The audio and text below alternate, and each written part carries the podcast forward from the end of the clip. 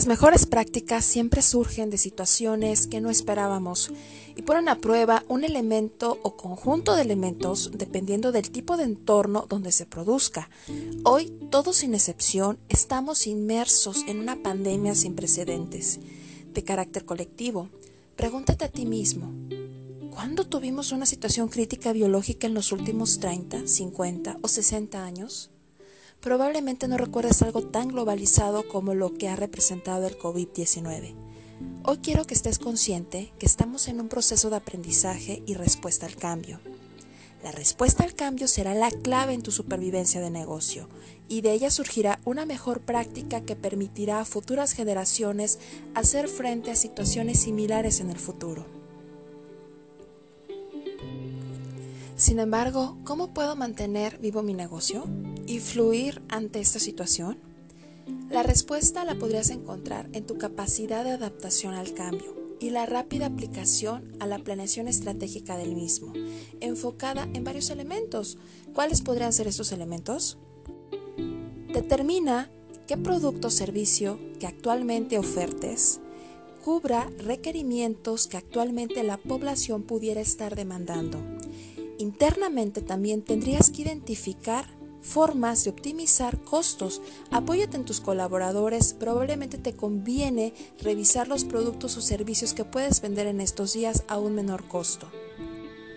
Revisa con cuánto dinero cuentas para mantener tu operación de negocio. Hay casos donde hay empresas que logran tener un ahorro a lo largo del tiempo a fin de hacer frente a situaciones prolongadas de crisis o alguna situación adversa como la que actualmente estamos viviendo. Recientemente eh, fue en el año 2019, estuve trabajando con varios emprendedores en el tema de planeación estratégica de sus negocios y había una regla que yo siempre les decía desde un inicio, tienes que visualizar tu negocio operando en una cantidad de tiempo donde no estés generando dinero. Entonces con ellos realmente logramos trabajar esa parte del ahorro que estoy segura que a muchos de ellos les está sirviendo también en este momento de crisis. Y créanme que, que esa es la clave. A veces no visualizamos un escenario de este tipo y estamos cortos en el dinero. Pero si logramos tener este tipo de estrategias de ahorros, obviamente cada negocio dependiendo de su giro, se determina con cuánto dinero puede contar para en determinado tiempo poder sustentar algún tipo de crisis. Por ejemplo, Tesla comentaba eh, recientemente en algunos medios que ellos tienen capital y tienen flujo de dinero para poder operar sus negocios por un año. Imagínense, un año operando sin generar ni un solo peso. Activa lluvia de ideas entre todos tus colaboradores para identificar todas aquellas que puedan llevarse a cabo a fin de poder integrar algún nuevo nicho de negocio y todo lo anterior tendría que ser estrictamente eh, de acuerdo a tu capacidad por ejemplo, tu capacidad en cuanto a personal, infraestructura, eh, flujo de capital. Vaya, no podemos inventar o crear algo si no cuentas con, ese material o las máquinas o el personal que tenga la capacidad y habilidad para hacerlo. Por ejemplo, eh, hubieron algunas empresas de sectores como eh, el lo que son los sectores de perfumes, fabricantes de perfumes, fabricantes de, mm, bebidas alcohólicas, que inmediatamente que sucede este tema de la pandemia, obviamente como ya no pudieron vender eh, sus productos porque no son productos básicos, hicieron la conversión a poder generar, por ejemplo, productos como alcohol, geles antibacteriales, entre otros.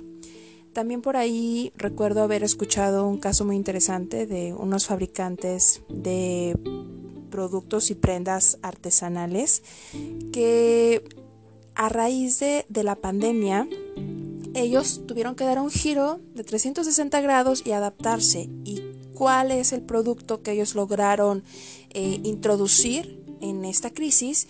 Fueron los tapabocas Entonces vemos aquí este tipo de, ejemplos con los cuales eh, nos queda claro que la adaptación, independientemente del giro en el que te encuentres, puede ser muy favorecedor o desfavorecedor para ciertos sectores.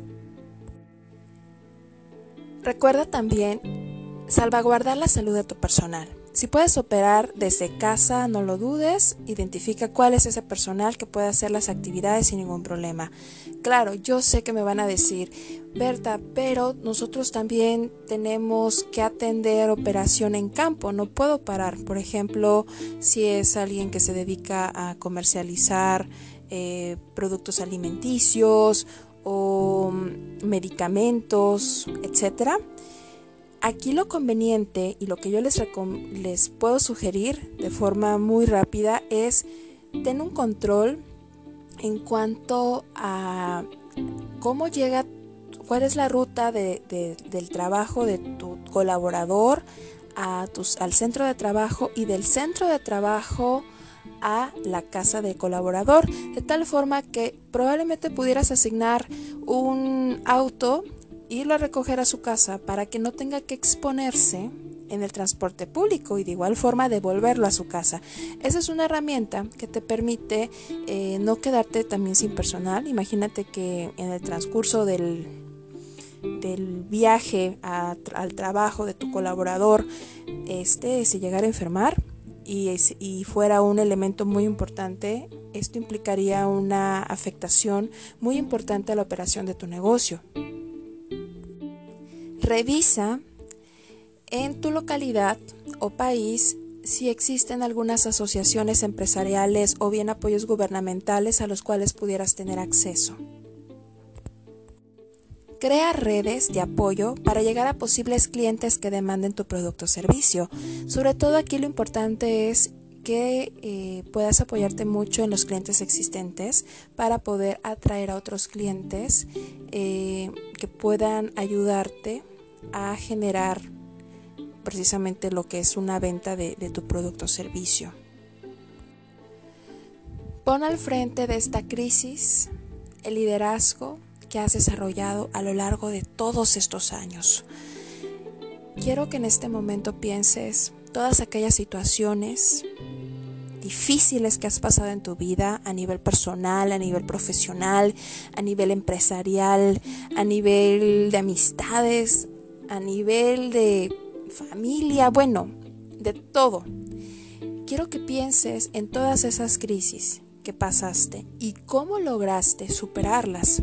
En este momento de incertidumbre total, tenemos que agarrarnos de todas de todos aquellos aprendizajes que hemos tenido a lo largo de nuestra vida. Entonces, recuerda que que las crisis nos permiten fortalecer un músculo muy importante. ¿Y cuál es ese músculo? La resiliencia. Por último, sigue tu intuición y confía en todas tus fortalezas. La amenaza solo puede ser contenida si a nivel emocional y mental logras aprender de todo ello día a día. El aprendizaje activo mantiene una mente abierta a nuevas formas de hacer las cosas. Soy Berta González y estás en la CAT, la calidad al alcance de todos. Nos vemos en un próximo episodio. Gracias.